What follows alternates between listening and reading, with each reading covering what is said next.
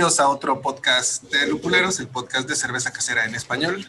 El día de hoy tengo el enorme placer de saludar, como siempre, a mi gran amigo y miembro de este club. ¿Cómo estás, mi estimado Boris Grano? Muy bien, ¿cómo están ustedes?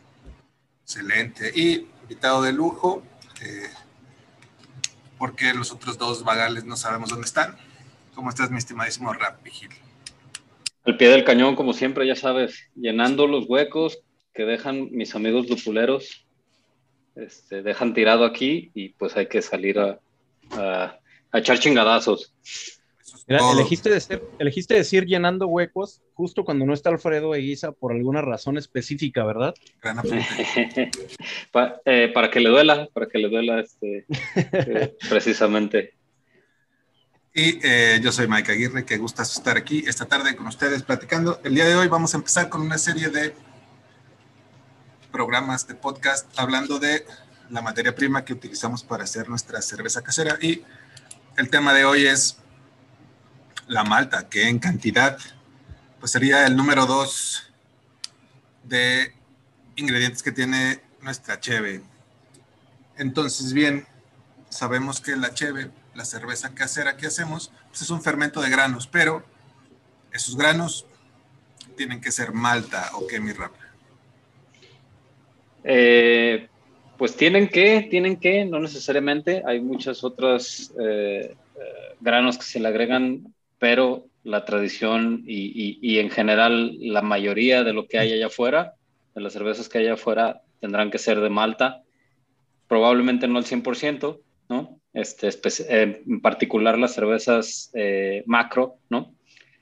Muy probablemente no, no son 100% malta, pero la artesanal en su mayoría será eh, malta y alguno que otro adjuntillo por ahí que, que no necesariamente lo sea, eh, pero es, es, un mínimo, ¿no? Es, no, no, es, no es eh, salvo algunos estilos en particular, una cantidad significativa. Así es. Entonces, entendemos nosotros por malta el grano de cereal que ha sido pasado por un proceso, el proceso de malteado, que en resumen es, se hidrata, se espera que esté a punto de germinar y se seca para tener una un crecimiento en la cantidad de almidones dentro de la semilla y generar la malta. Eso es lo que nosotros conoceríamos como malta base. Y puede ser de distintos granos, de distintos tipos, aunque sea cebada, eh, hay diferentes tipos de cebada, plantas de cebada, y es la principal fuente de almidones para el cervecero casero. Pero ¿para qué queremos esos almidones, Boris? para convertirlos en azúcar y darle de comer a nuestra levadura. Que la levadura, pues, no procesa las grandes eh, cadenas de carbohidratos que son los, los almidones y tenemos que hacer un proceso cervecero que ya hemos platicado en otros, en otros episodios, que es la maceración. Acabo de conectar y me da mucho gusto saludar a Alfredo Eguiza.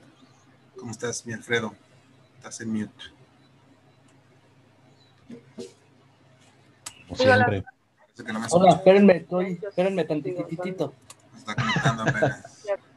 Entonces, hablando de la malta, sabemos que hay dos especies de cebada, que es la cebada de dos hileras y la cebada de seis hileras, abreviada 6H y 2H, cuando conseguimos esto en nuestra tienda de insumos más cercana y cada una tiene ciertas características. Rap, ¿tú cuál prefieres usar, la cebada 2H o la 6H? Fíjate que no tengo experiencia de primera mano con la, con la cebada 6H. Eh, no. Sé que tiene por ahí algunas características de yield, ¿no? Que son eh, mucho más eh, óptimas para procesos más grandes. Eh, también sé que en años recientes se ha podido acercar un poquito más a lo que tradicionalmente se conoce como una calidad más alta, que es la 2H.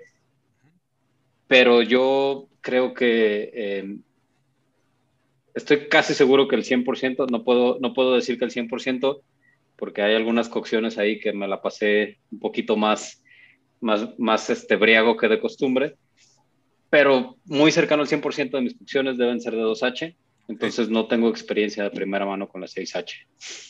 ¿Vas a usar 6H, Boris? No, tampoco. ¿Cómo? Eh, no, todo, todo es, todo es 2H.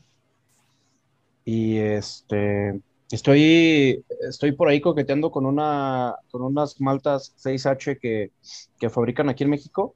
Creo que en el estado de Tlaxcala. Hidalgo es lo que estaban haciendo. O Hidalgo, no sé, algo así. Malta. Eh, ajá, y eh, que ellos fabrican solo maltas especiales de 6H, entonces le estoy coqueteando a esas, a esas maltas. Eh, creo que creo que el buen George este, ya, las, ya las probó y también quiero, quiero checar cómo, cómo, mejora, cómo mejora la eficiencia versus las que estoy utilizando ahorita. Bien, entonces, pero vamos a explicar un poquito la diferencia entre las dos. La malta se llama seis hileras porque la espiga tiene seis hileras de flores fértiles eh, y la dos hileras, pues la espiga sí tiene nada más dos hileras de, de flores fértiles. Eso hace que tengan diferentes características. Principalmente la malta 6H tiene un mayor poder diastático, que es una mayor cantidad de enzima para convertir almidón en azúcar fermentable y es ideal para utilizarla con adjuntos que carecen de esa enzima u otros granos. La que utilizan las cervezas industriales porque utilizan mucho maíz y mucho arroz. Entonces, una de las razones por las que se utiliza muy poco a nivel casero o artesanal es que no alcanzan los campos agrícolas del planeta Tierra que existen de, cebada 6H para proveer a las dos grandes cerveceras del mundo que son el Grupo Heineken y el otro que es el Anheuser-Busch.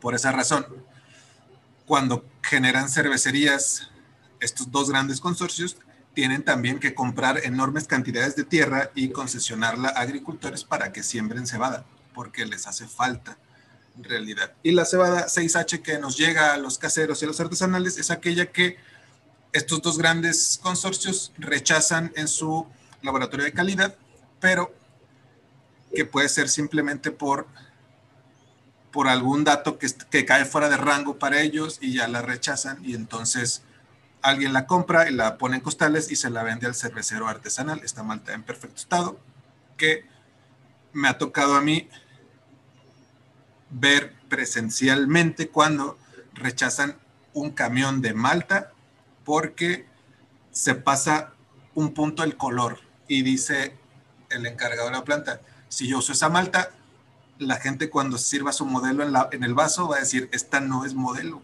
porque no va a ser el color que siempre tiene modelo. Entonces va para atrás y llega otro camión que cae en rango perfecto y se va para adentro y así. Entonces, antes del boom de la cerveza artesanal, esa malta se utilizaba para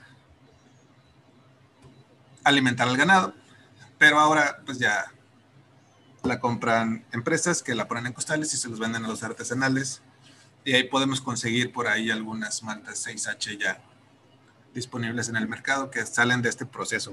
Y estas nuevas plantas y algunos estados en México que están sembrando cebada, pues los que todavía no tienen contrato con Modelo y con Heineken, pues pueden ofrecerla al público en general. Y pues la contraparte, que es la cebada 2H, me gustaría si pueden platicar ustedes un poco por qué percibimos que la 2H es de mayor calidad.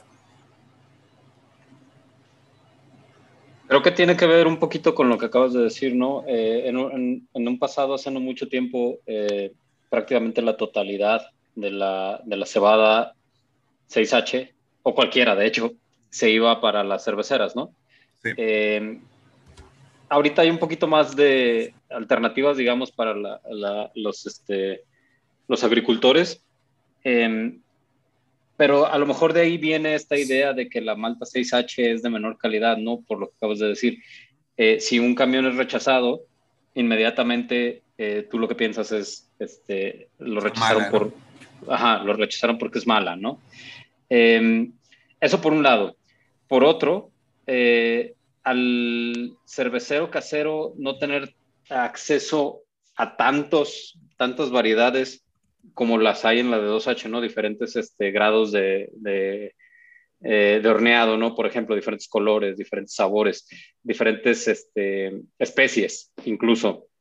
Eh, en la 6H se asume que solo, que, solo son eh, un, una, que solo pueden hacer una sola cosa, ¿no? eh, creo que también por ahí viene la concepción de que a lo mejor son de una calidad un poquito menor. En el momento en que empiezas a ver, como dice Boris, eh, ah, caray, pues hay malta caramelo de 6H, ¿no? Hay malta tostada de 6H. Eh, esa percepción creo que cambia. Y cuando, cuando empiezas a escuchar gente que sabe, que conoce de la industria y que te dice, oye, ¿sabes qué? Esta es la razón por la que la rechazaron. Esa percepción de calidad va, va desapareciendo, de mala calidad va desapareciendo. También está por ahí el, el elemento de que la malta 6H tiene más nitrógeno, o sea, que genera más proteína, y eso hace que la cerveza sale pues más turbia. Entonces necesitas por ahí otro procesito para que quede extremadamente cristalina, así como tu cheve de tiendita. Eso también puede dar percepción a que, a que sea un poco de menor calidad. Pero bueno, hablando de la cerveza y como examen de cervecería, introducción a la cervecería, para Boris que me dijo que estudió bastante. Porque usamos cebada y no usamos pues, trigo o centeno para hacer chévere. En su mayoría, vaya. Pues en históricamente hubo por ahí una, una ley en la que se prohibía eh, utilizar grano de trigo en la, en la cerveza, porque los campos estaban quedando sin grano de trigo para hacer pan y eh, normalmente el pan de, la cebada es eh, como un poquito más, eh, más complicado de, comer y de, de cocinar y de, todo esto. Entonces, este, el gobierno hizo, no estoy seguro si de Alemania o de, algún país europeo donde, de donde provienen por ahí estas, estas ya costumbres pues eh, sacaron esta ley en la que tendrían que utilizar los cerveceros cebada para no, para no chingarse toda la, todo el trigo de, la, de las cosechas y así no, y así evitar que no, que no hubiera pues desabasto del, del pan. Claro, ese es un tema muy interesante, la ley de pureza alemana, sí es una de las razones por las que surge esta ley, es porque al ser una bebida tan popular, la cerveza, pues estaba utilizando el 100% de los granos para convertirlos en cerveza y no en pan. Entonces eso causaba problemas de alimentación en la gente. Esa es una de las cosas. Oye, yo, yo tengo, bueno, tengo, tengo otros datos. Ah. No, o sea, sí, eso sí, pero también sé que, que, es un poco por el poder diastático de la cebada, ¿no? Incluso cuando haces otro tipo de fermentos, o sea, por ejemplo, eh, whisky de maíz o este, tipo los bourbon o, ah, fermentos con arroz, necesitas un poco de cebada para que el poder diastático eh, pues cubra el resto de los granos que no tienen tanto. ¿no? Correcto, exactamente. Esa es la, la, cebada, la cebada por sí sola, y por eso le, le, llamaban el grano divino, la cebada por sí sola puede convertirse en cerveza, a diferencia de los otros granos, como el maíz, el arroz, el trigo y demás. Eh, por sí sola y por sus alfas amilasas y betas amilasas que pueden hacer el proceso de maceración y convertir esos almidones en azúcar fermentable. Esa es la, la razón y el por qué la cebada es la que se utiliza. Como comentario también un poco por lo que dice Alfredo, las amilasas que tiene la cebada lo tenemos los seres humanos en la saliva, las amilasas salivales, y por eso se ve en las películas cuando hacen el alcohol en prisión, que tienen sus maíces y los tienen que masticar y escupir en botella para que las amilasas de la saliva hagan el proceso de eh, desdoblamiento enzimático. Los almidones se puedan fermentar y convertir en alcohol y después con métodos eh, bastante turbios, pues destilarlo y hacer el moonshine y todas esas cosas que sí te pueden afectar gravemente la vista, pero es la única manera de que fermenten Mismo caso de un, licor muy famoso peruano que no recuerdo el nombre, a lo mejor tu rap sabes. Chicha. La chicha que... Chicha. La chicha. Hay como grupos de señoras que lo único que hacen todo el día es masticar y escupir maíz, ¿no? Deliciosa, eh, deliciosa. Eh, si lo oyes así de, bote pronto suena medio asqueroso, pero es deliciosa. Este, saludos allá por la gente si hay alguien que nos escucha en Perú. Eh, qué, qué, qué, deliciosa bebida tienen por allá. Em, por ahí, en, déjame hacer un blog este, ahí al blog de, de, Lupuleros. Hay un experimento que hicimos con una eh, cerveza 100% trigo, eh, que habla, eh, ahí pueden ver precisamente que hablamos de eso que, que, hablas tú, de lo difícil que fue macerar una cerveza 100% trigo, no solo por, por cuestión física, no, no solo por, por la falta de... de em, De un, de, sí, de un sistema de filtración natural, ¿no? Eh, eh, ahí pueden ver lo difícil que fue sacar los azúcares de, esa, de esa malta de trigo sin nada de, cebada. Eh, ¿Les copiaron o qué, mi rap? Eh, debí haberlo hecho porque sí fueron varias horas por ahí que, digo, si me preguntan así de bote pronto no lo volvería a hacer, pero ahora sé de la importancia de la, de la cebada, ¿no? Este, y, los números, ¿no? Los números te dicen todo. Los números salieron bajísimos. Eh, ah, tú lo pones en tu calculadora y la calculadora te, te, dice, ah, todo va a salir perfecto, ¿no? Vas a estar por acá. Nada, nada, nada cercano a eso. Eh, muy complicada eh, y, puedo ver cómo alguien hace 500, 600, 700 años dijo, ¿sabes qué? No va por aquí, carnal. Este, vamos buscando una alternativa queda mejor el, pancito con trigo, ¿no? Mm. Esa es otra también.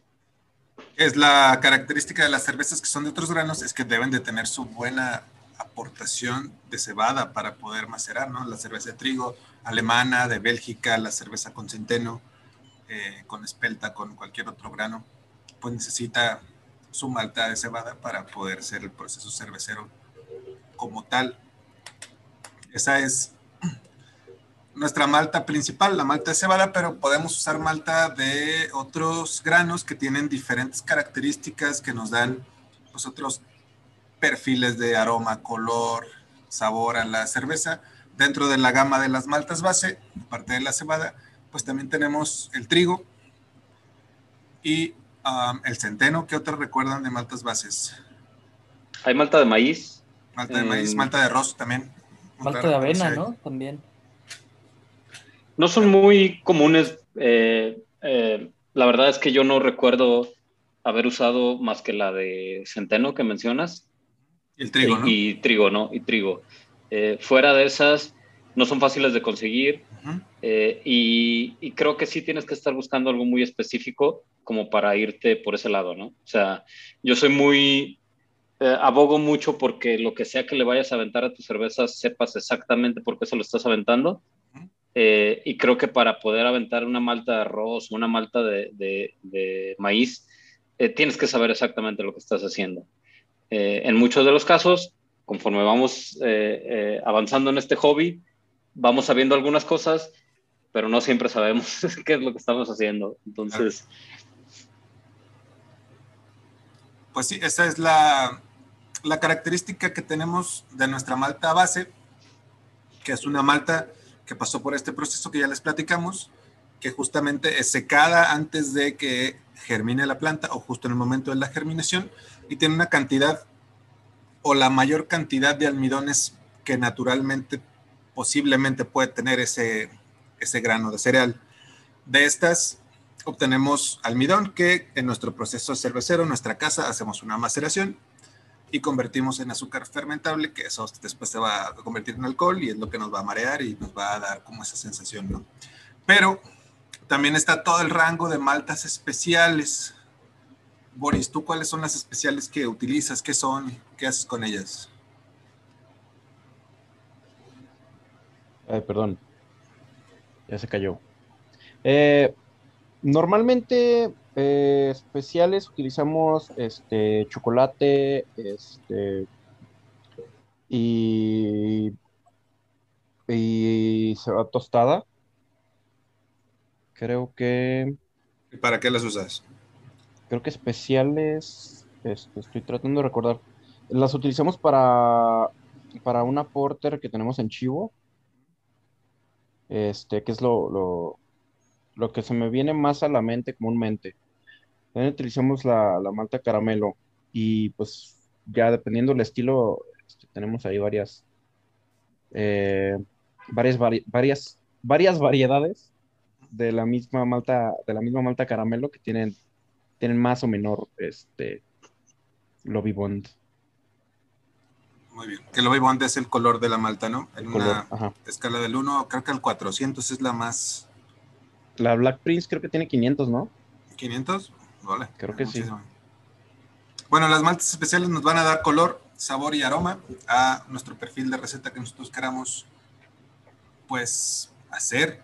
Eh, como dice Boris, existen toda la gama de maltas caramelo que son las maltas que después del proceso de malteado, valga la redundancia, pasan por un proceso de una, digamos, micromaceración con vapor a 65 grados para convertir almidón en azúcar, luego suben la temperatura del vapor y caramelizan el, el azúcar dentro del grano y la cantidad de tiempo que le dan de ese calor es lo que hace la gama de color, desde un color caramelo muy, muy simple o muy suave hasta un caramelo muy rojizo y es para darle un color ámbar a la cerveza y los, eh, las notas de sabor de caramelo. Después, no sé si alguien quiere explicar lo de las maltas tostadas y torrefactas, si tienen por ahí esa información.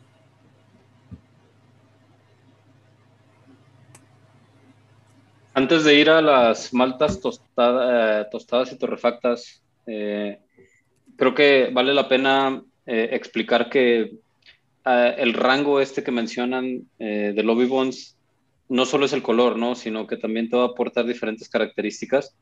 Las maltas que son normalmente más, de menos lobby bond, ¿no? más cercanas a lo que sería una malta base, normalmente tienen sabores muy suaves, ¿no? a caramelo, azúcar. Eh, cosas por el estilo, te vas acercando más a la mitad del rango y empiezas a encontrar cuestiones como a lo mejor este eh, pan tostado, ¿no? O, galletas. Pues, galletas, ¿no? Cuestiones de, este, eh, cosas que tienen normalmente o que asociarías normalmente con horneados, ¿no? Con, con, pan horneado, cosas así.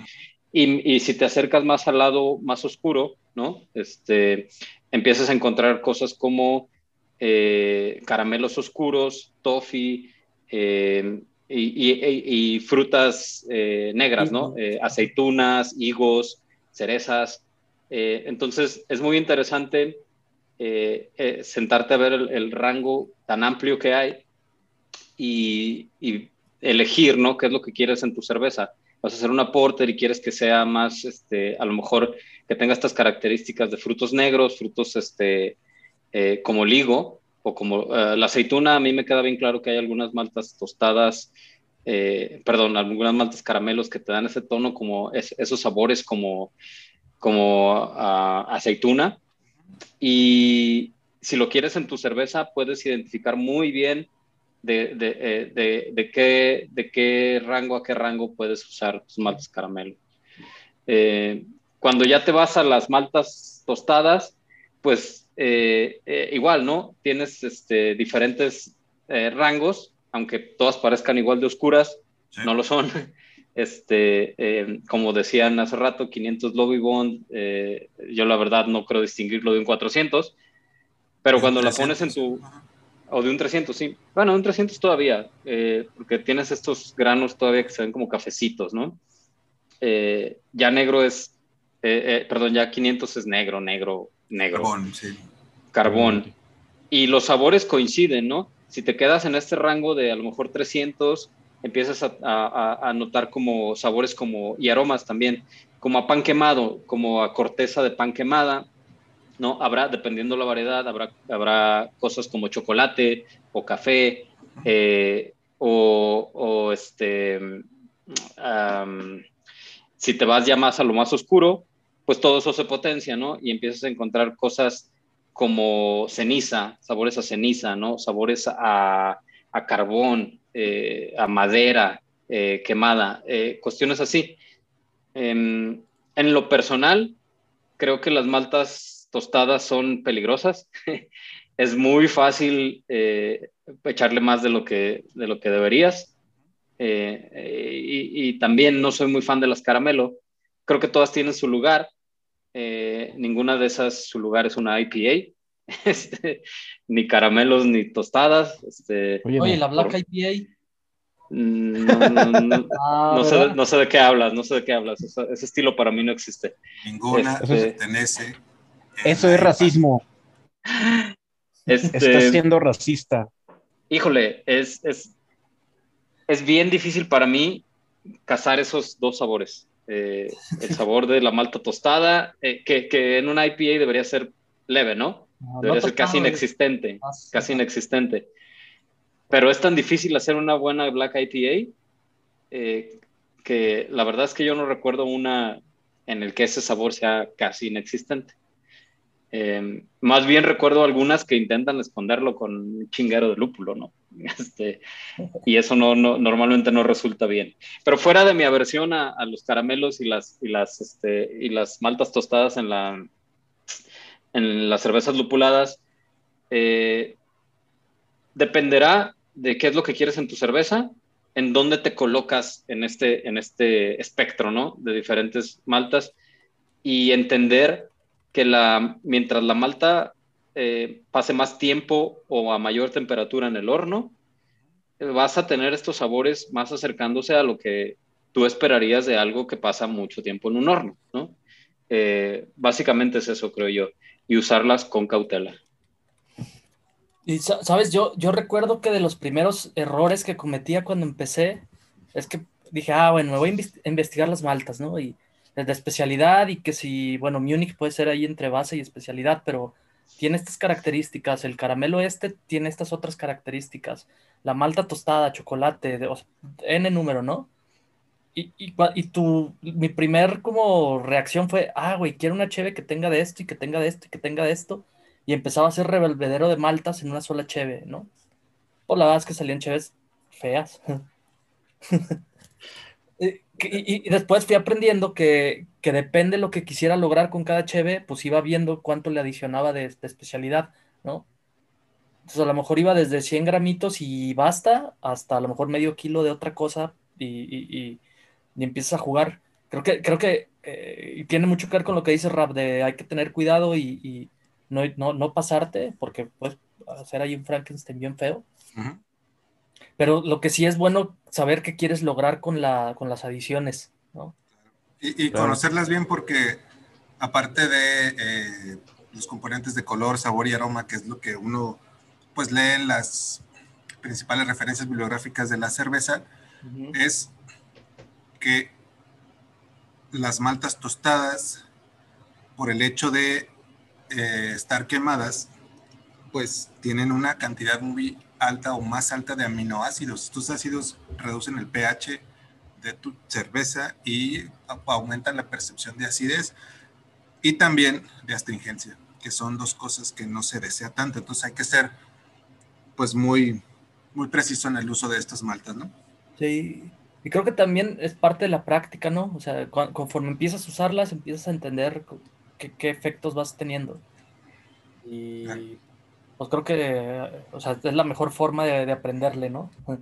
Claro, practicar y investigar y la parte intelectual también de, de conocer Sí. los ingredientes y, y lo que quieres esperar de ellos. Entonces, haciendo un repaso muy rápido, tenemos las maltas bases de las que sacamos el alcohol. Las otras nos van a dar las maltas especiales, color, sabor, aroma, cuerpo también puede ser. Y con eso podemos hacer los estilos de cerveza que a nosotros se nos ocurren, básicamente. Hay otras maltas especiales que nos agregan otras cosas y que podemos platicar en este rato. Una de ellas, no sé si la han usado, es la malta ácida. ¿Ya han usado malta ácida en sus cheves? ¿Para algo? No, jamás. A ver, Rap, ¿en qué la usaste? Eh, si mal no recuerdo, la usamos en una German Pils. Um, básicamente eh, la usamos como un pretexto para aprender, ¿no? O, o- o para tratar de discernir cuál iba a ser la diferencia entre hacer algo completamente con malta y eh, estas adiciones de ácido para controlar el pH en tu macerado, ¿no? Eh, eso y que era un reto de Reinheitsgebot, que no podemos usar ácidos, ¿no? Claro. Este, entonces, eh, eh, en, en un esfuerzo por controlar el pH en una cerveza que es bastante clara, eh, agregamos, si mal no recuerdo, fueron 2%, un 2% más o menos de malta acidulada de, de Weyermann. en mi experiencia, muy buen resultado. Yo tiendo a, creer, tal, vez, tal vez no sea cierto, pero yo tiendo a creer que sí puedo detectar el, el ácido cítrico cuando, cuando yo uso normalmente ácido cítrico para ajustar mi pH y sí puedo detectar el sabor. Tal vez no, tal vez no sea cierto, pero eso creo yo, ¿no? Y no detecté ese sabor en la, en la, en la Pils. Ahora, ¿cuál es el problema de usar, de ajustar el pH de esa manera? Em, una vez que hiciste tu cálculo y una vez que aventaste el grano, no hay vuelta por atrás. No puedes hacer otro ajuste, ¿no? Este, lo que aventaste, aventaste.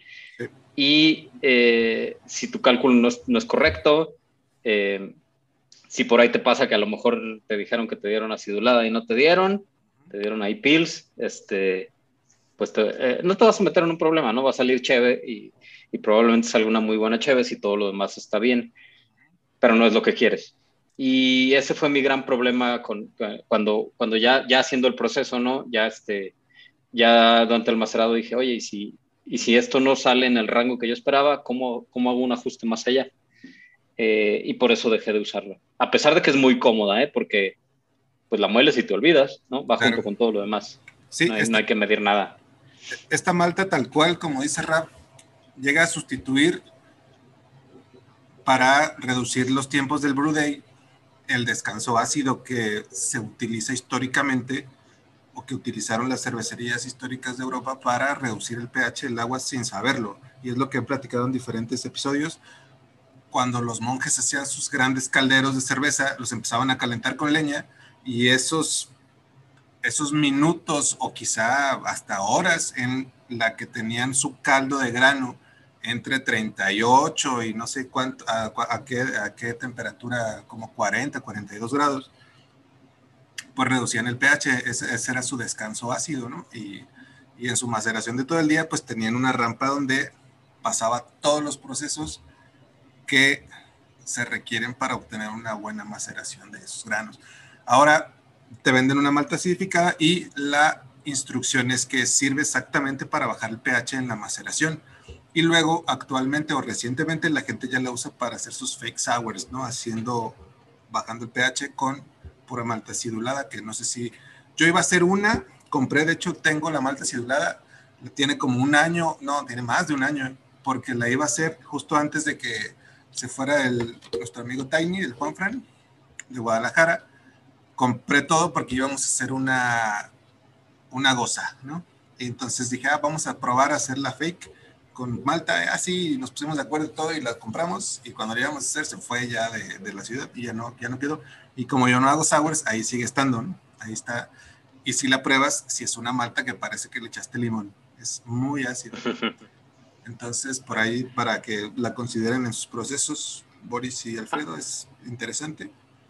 ¿Han probado estas fake sours? Eh, yo la verdad no, no, he tenido el gusto de probar alguna, este, pero no sé si alguno de ustedes ya probó alguna sour hecha con solo malta, sí, malta acidificada. Y, y, sí probaste, porque las, las Club Colima eran fake sours. ¿Te acuerdas ¿Ah, sí? Sí, sí, sí. Esas eran fake. Entonces, estaban buenas, ¿no? Pues te he de decir que no noté, no noté gran diferencia, ¿eh? No, eh, básicamente no. Sí, no, no, no, no noté que, o sea, para mí fueron, fue una sour bien hecha. Y exactamente yo lo que iba a hacer era como clonar la Club Colima que hicieron la goza con pepino. Entonces, esa fue cuando le dije al Tiny, vamos a hacer esta.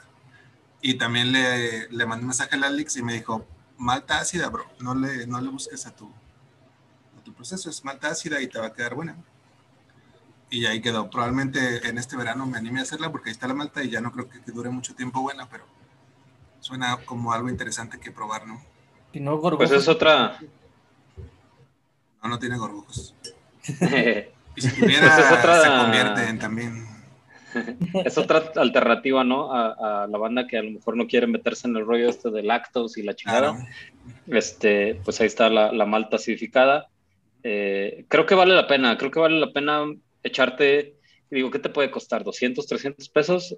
aventarte una, una Berliner con pura malta acidificada y si no te gusta, pues ya lo, olvidas, ¿no? Eh, pero ¿qué tal que sí? Y te ahorras muchos problemas. Claro.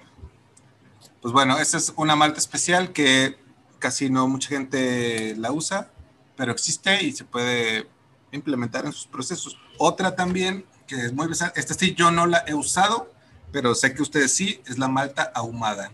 ¿Quién ha usado malta ahumada? yo utilicé, así es, yo utilicé una malta ahumada este, para, para un cliente, eh, para una maquila. Este, y normalmente, pues la, malta ahumada ya te la, ya te la venden, ya te la venden así, este. ¿Ahumada? Eh, ahumada. pero nosotros utilizamos porque el cliente eh, tiene un restaurante de, de, cocina ahumada y de, de cocina de, este, de lenta, de lenta cocción. Entonces, este, él quería ahumar la propia malta para, darle ahí ese, ese boost a su, a su producto. Entonces lo que hicimos fue que él, en, sus, en sus ahumadores con, con madera de mezquita hizo hizo ahí el ahumado de la malta unas, creo que una o dos horas. Suena que es muchísimo. Sí, sí, quedó, quedó bastante pestosita, eh, pero ya en el, en el producto final, como el porcentaje de la malta ahumada fue este, también un poquito menos, este, pues nos salió un producto bastante, bastante bueno, que, que con el, que con, que con maridándolo con el menú que tiene, que tiene este, este cliente, queda, queda bastante bien esa chela. ¿Qué cheve fue? Eh, fue un experimento, fue una, una blonde, pero con, esa malta ahumada. ¿100% o utilizaste un poquito? No, poquito. Ahorita no tengo, ahorita no tengo este, a la mano el, porcentaje, pero no fue, no fue el 100%. Ok. Y Alfredo utilizó su malta ahumada y luego le puso chipotle de la costeña, ¿no, mi Alfredo? ¿O qué? Sí. y arruinó todo. Sí, pues esa vez no conseguí, o sea, fui a comprar malta ahumada y había 100 gramos y, y pues échamelos. Traté de hacer un lote chico y en el proceso vi que no, o sea, que no, no le dejó nada. pues dije, pues la voy a ahumar acá con chipotle. ¿100 gramos de cuánto? ¿Cuánto era tu total? ¿Unos 4 kilos? No, menos. Como 1.200, hice un lote chiquito. O sea, como 10% no le dejó nada. Ajá, como, como 10% no le hizo nada. Interesante, porque yo sí soy de mucho respeto a esas maltas y yo pensaría usar por ahí como 10% o algo así. Yo pensaría en un 5 porque todas las que he probado están reventadísimas de ahumado. Entonces, probablemente. Ahí tengo un kilito eh, que me roló el abogado. Si quieren, hacemos algo. Eh, gracias, gracias, pero. Hay que hacer unas costillitas, ¿no? ¿O qué, mi rap? Entonces, la del chipotle no es mala idea. Fíjate que eh, de, la malta ahumada lo que me parece más atractivo es precisamente el proceso que platica Boris. el ahumarla tú mismo me parece, me parece muy chido. Eh, creo que si yo hiciera algo con malta ahumada, lo intentaría de esa manera. A ustedes que, que les gusta el, el, low and slow, ¿no? Y que se avientan ahí sus briskets y la chingada, este, invítenme, ahumamos un día algo de malta, o la sacamos un día que hay aquí, este, en la primavera. échale a la azotea ahorita. Oye, no, no. Si, si, este, si olieras cómo quedaron mis cortinas, Can, yo estoy muy cerquita de la primavera y, híjole, si este... Como casa de fumador, ¿no? No, feo, feo, feo. O sea, yo no tengo duda que si hubiera sacado un costal de malta, lo abres ahí en tu azotea, lo ahuma se ahuma. Sí, claro, pues era, era una, un humo muy denso, hubo un incendio para la gente que nos escucha fuera de Guadalajara, un incendio forestal muy grande que nos llenó de humo la ciudad por varios días. Sí, este... de humo. Pero fuera, fuera de cotorreo, eh, creo que esa parte se me hace muy chida, como porque puedes jugar mucho con, con este con herbales, ¿no? O con, o con las especias de tu, de tu, asado, ¿no? Cosas así. Se me hace muy interesante. Y, y, con distintas maderas también. Puedes darle con eso, tú, ajá, tú puedes darle, tú puedes darle el perfil que tú quieras hasta, a, esta, a este ahumado. Eh, y ya pues te, sacas algo, te sacas algo de la manga más chido que, bueno, para tu proceso más chido de lo que, de lo que está en el mercado ahorita la malta, la malta ahumada, que no sé, no sé yo de qué, de qué tipo de madera está ahumada esa, la malta que se vende comercialmente. Cierto. Eh, es algo que no sabes. Creo que sí especifican qué madera es, ¿eh? y si no me recuerdo, roble. Creo que roble. Lo más común es roble blanco. Sí, creo que sí. Pero sí sé que hay otras con otras, eh, o sea, con otro tipo de maderas. creo que el abogado para un reto estuvo buscando, no me acuerdo con qué madera. Eh. Ah, sí, para una histórica tenía que ser ahumada con cierto árbol, ¿no? Con sauco, ¿sabes qué madre? La pivo. La, pivo, ¿no? Ajá, sí, cierto. Ah, ese era con cierta madera y creo que no consiguió, pero... Sí, no, creo que no, no es algo muy fácil de conseguir, que sea distinta a la, a la que te venden en la tiendita de insumos. Sí, justo, justo yo con Alfredo Trejo tenía una receta, bueno, tenemos ahí una receta que todavía está pendiente y en el mismo proceso, cuando estábamos platicando de esta receta, de esta colaboración, eh, ya estábamos pensando también qué tipo de madera meterle, porque íbamos también a hacer el proceso del, del ahumado nosotros mismos. Y no lo hicieron. Y hay que... No lo hicimos, íbamos a usar de manzano, con... Mm. Nos iba a ayudar a ahumar este Israel de, de barbecue en casa. Y pues pasó una cosa, pasó otra cosa y ahí se, quedó. no pasó lo que tenía que pasar. No pasó lo que tenía que pasar, quedó en el limbo esa colaboración. Este. Y pues. Ahí murió. que también habría que decir que cuando entras en este proceso de ahumado, eh, por si alguien lo quiere intentar, alguien de los que nos escucha, eh, tengan cuidado con la temperatura, ¿no? Porque al, al, al ahumarla eh, vas a cambiar las características de tu malta. Empiezas con una malta base. Claro. Este, y conforme la vayas ahumando va a aumentar la temperatura de la malta y vas a cambiar sus características eh, iniciales. también hay que tener cuidado con eso. Sí, tienes que, cuidar también la humedad. Hay que ahumar en frío. Hay, hay, procesos ahí de ponerle su, su cajota de hielos al Weber y ahumar en frío pescados o, lo que tú quieras. Entonces ahí puede ser un experimento interesante. La malta ahumada hay que usarla con respeto porque luego salen unos tocinos eh, bebibles muy fuertes. Y otra malta que no sé si han utilizado ustedes es la malta que tiene este tratamiento de nitrogenación para generar mayor proteína y mejor espuma, como la Carafoam y todas esas. No sé si ustedes han usado alguna de estas en sus cheves y qué resultados tuvieron. Estás en mute, Alfredo. Ah, Carapils es de esas, ¿no? Pues sí, de esas. De, sí, yo, yo. De dextrina. Sí, yo de mis maltas, que las maltas que más uso para eso es Carapils. ¿Y si mejoras, si notaste mejor en la espuma o qué? Muchísimo, muchísimo. No sé si vieron, mandé hace unos días una que parecía de esa espuma eterna, de esa que se queda así la, la capita, así que hasta parece nata. Sí. Este, pues no trato de que quede tan así, pero sí me ha ayudado un montón a, darles buena, a darle buena la espuma y, siento que no altera tanto el sabor o, no, te, no te mueve tanto. Eh, o sea, no te opaca a, otras maltas que utilices, ¿no? Yo Carapils la suelo utilizar bastante, es de las que, agrego. No, nunca más de 5% porque también se, te hace ahí una nata bastante no tan atractiva. ¿Puede ser esta turbia o no? Eh, no, no, no. No, no, no. Eh, me han salido cheves muy cristalinas con eso. Este. Eh, sí, digo, aparte de trigo también, que alguna vez lo, utilicé, pero Carapils es como mi go-to cuando quiero, cuando quiero eh, espuma chida. Muy bien. Carapils y Carafón pues son marcas registradas de, de maltas tratadas con este agregado de un poquito de nitrógeno para generar más proteína. ¿Tú lo has usado, Boris? Sí, Sí, lo usamos, lo usamos en, eh, en, la, en la IPA de, de, Chivo y creo que también lo, usamos un poquito en la, en la.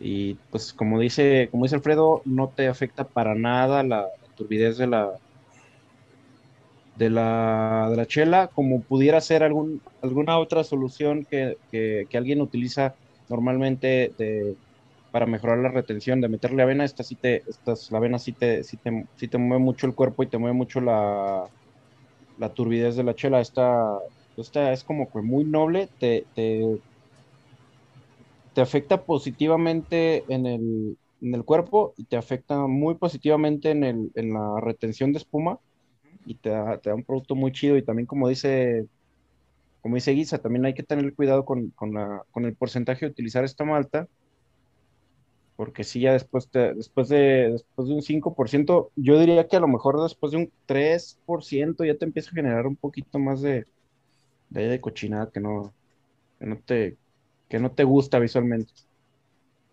Muy bien, pues esas son de entrada las maltas base y especiales más comunes. Hay un montón de maltas especiales que eh, habría que analizar, estudiar cada una como la malta chocolate, la malta honey, que no tiene miel, pero así se llama.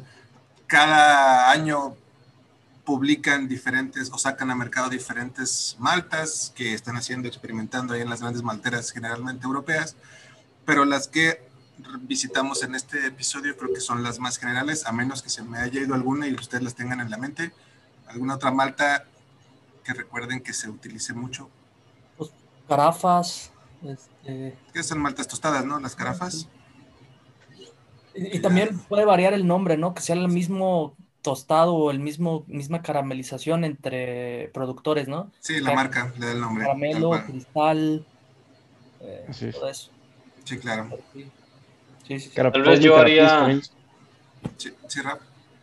Tal vez yo haría una. Um, Uh, uh, profundizaría un poquito más en, en, el rollo de las maltas base. Hay un montón de maltas bases también, ¿no? Este, sí.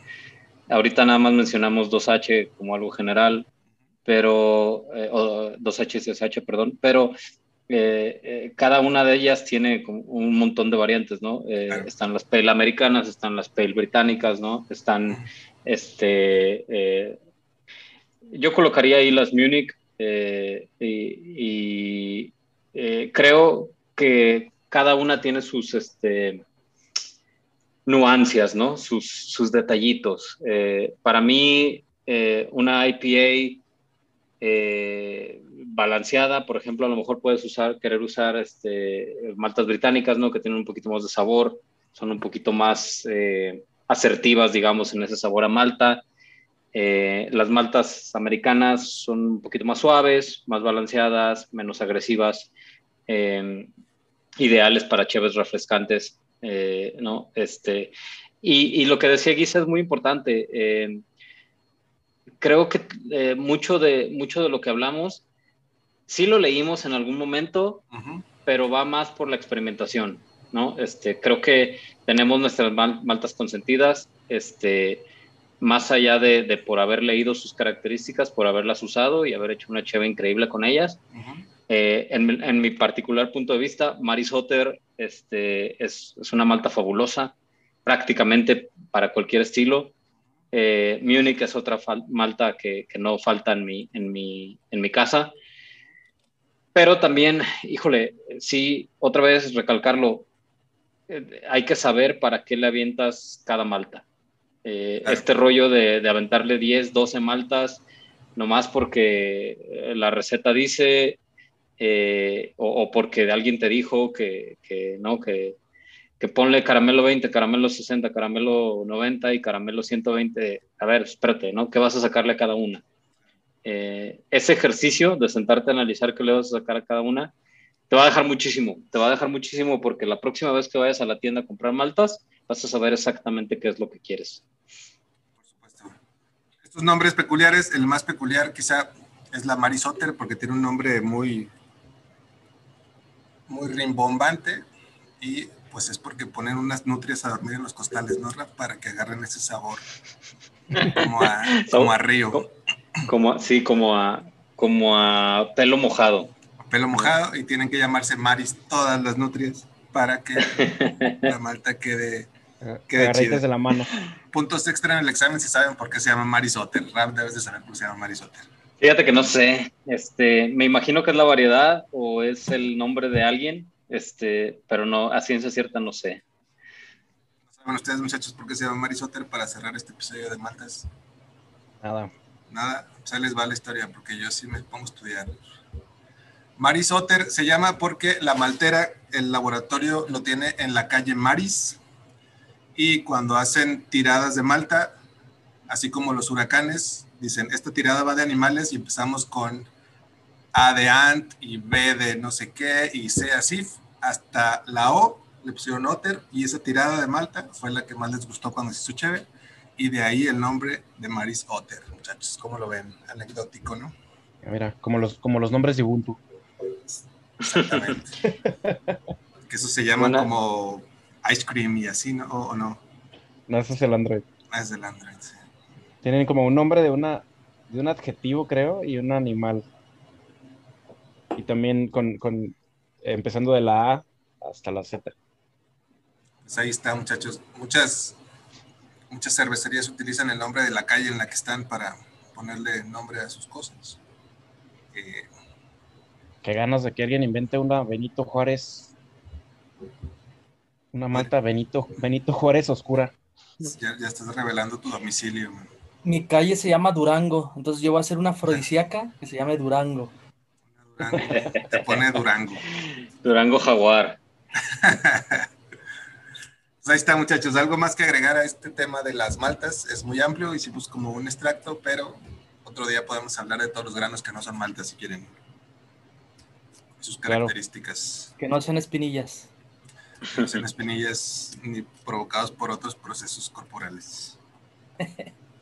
Ahí hay, hay por ahí un, post en el blog eh, sobre maltas, 101, por el buen chef Poncho.